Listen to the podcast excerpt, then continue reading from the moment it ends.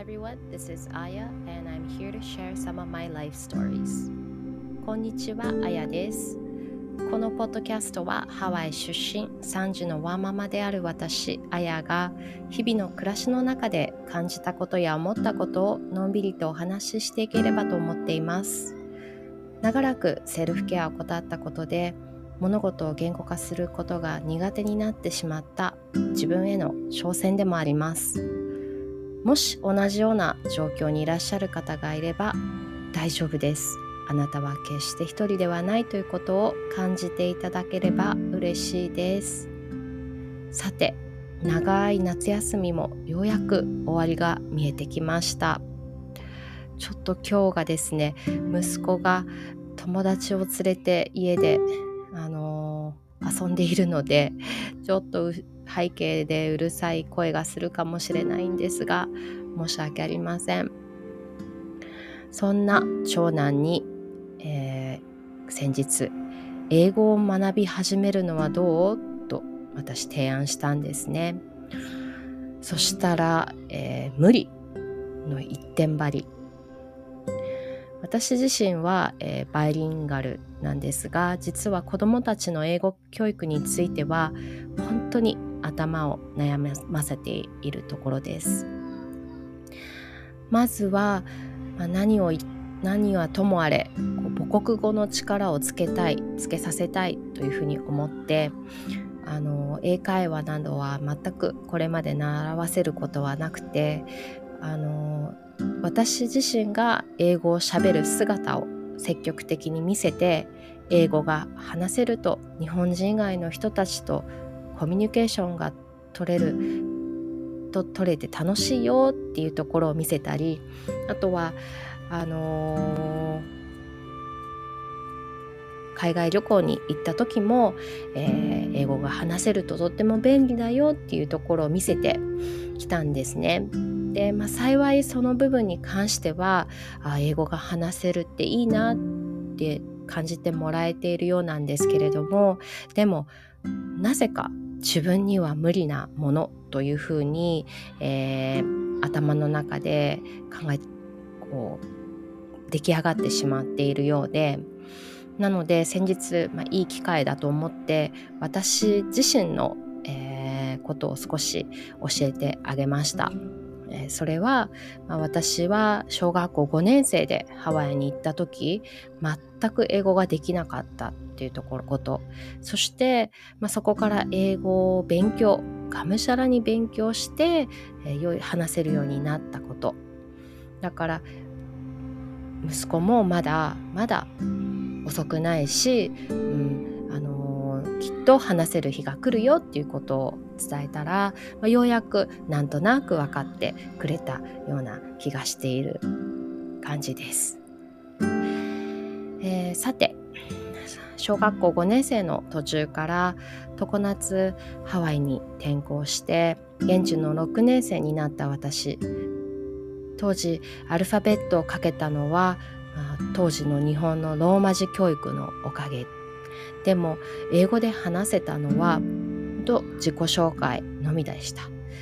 英語を書くときに単語と単語の間にスペースがあることも全く知らずこう続けて全て続けて書いてしまったりだとかあと、えー、数字123と英語で数字を書くときも6の6を SIX ではなくて SEX と書いてしまっても全くその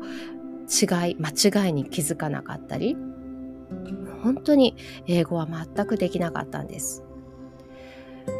実はまだ物心がつく前の幼少期に4年ほどハワイに住んでいた時期があったんですがその時は英語を自由自在に話せていたそうなんです。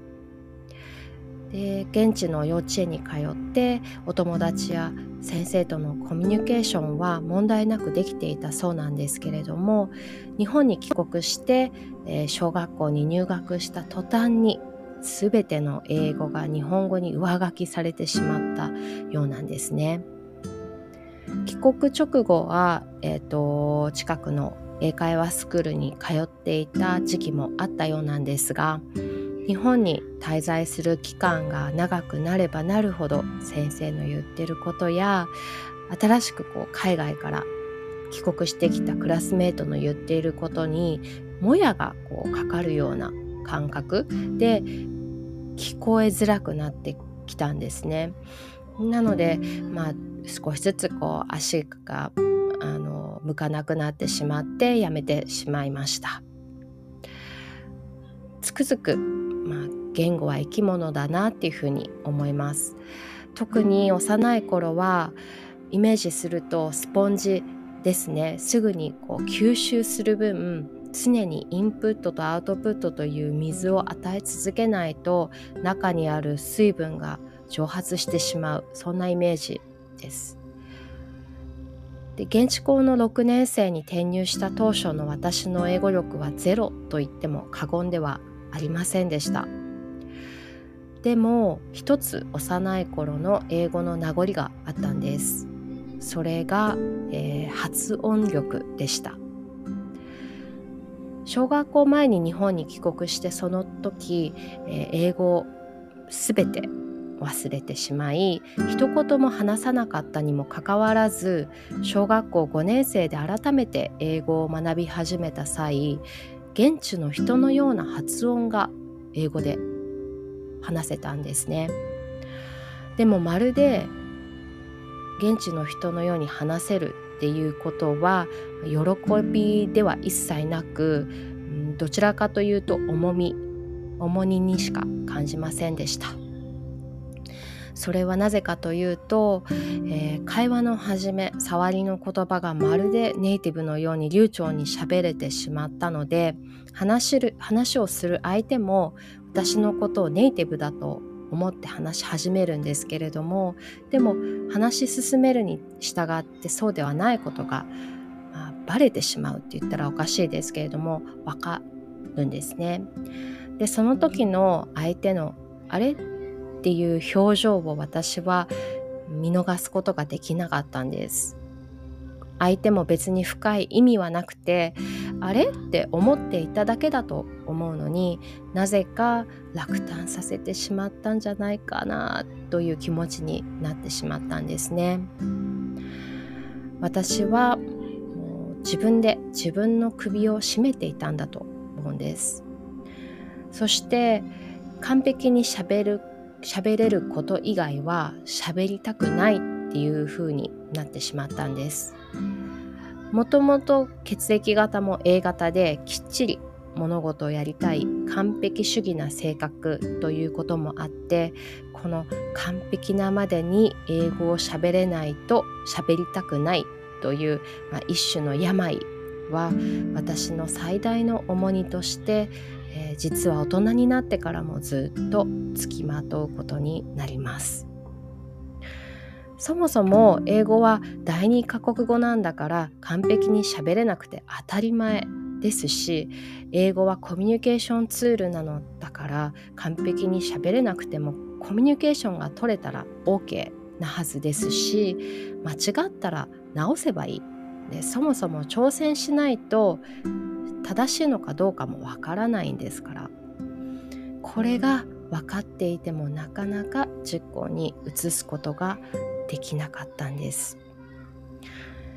耳から理解できるようになって話し始めるタイミングでやってきたこの完璧主義の自分というハードル。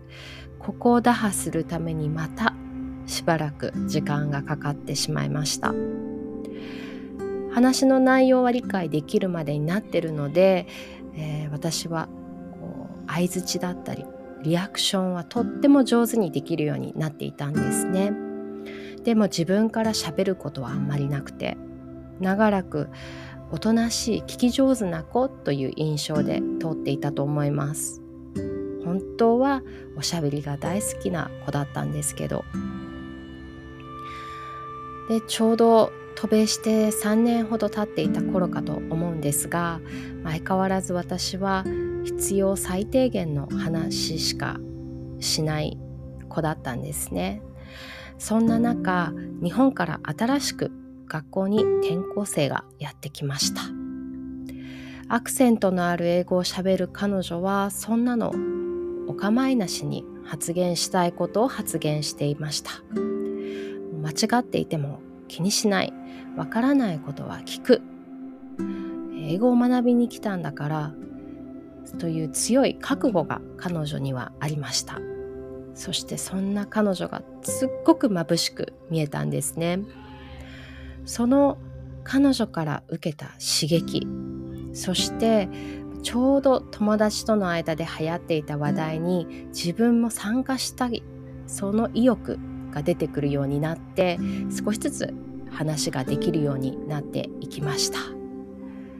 それはまさにこう完璧主義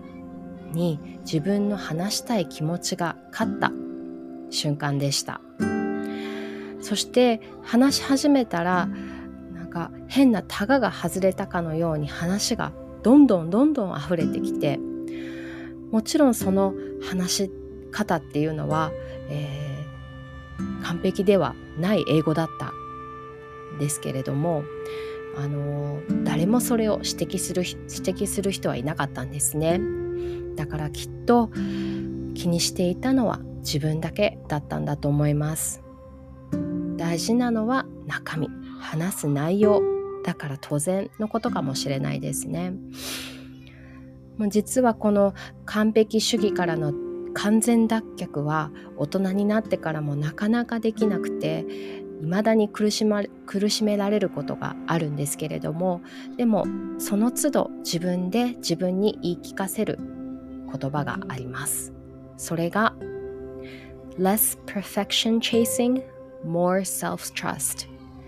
less perfection chasing more self-trust. 完璧に完璧を追い求めるのではなくて自分を信じて突き進もう。完璧を追い求めるのではなくて自分を信じて突き進もう。Less perfection chasing, more self-trust. 息子にももしかしたら私と似ているところがあるのかもしれないです。失敗を恐れて挑戦を拒んでいるのかもしれないですし、ここはもう経験者として大丈夫失敗してもやり直せばいい挑戦することに意味があるんだよっていうことをこれからも、えー、伝え続けていきたいと思います。そしてこの子どもたちの英語教育かなり遅いキックオフになってしまったんですがこれから少し力を入れていきたいと思っているのであちょくちょくアップデートしていきたいと思っています。さて本日も最後まで聞いていただきありがとうございました。また次回までお元気でお過ごしください。A hui ho until next time. Bye.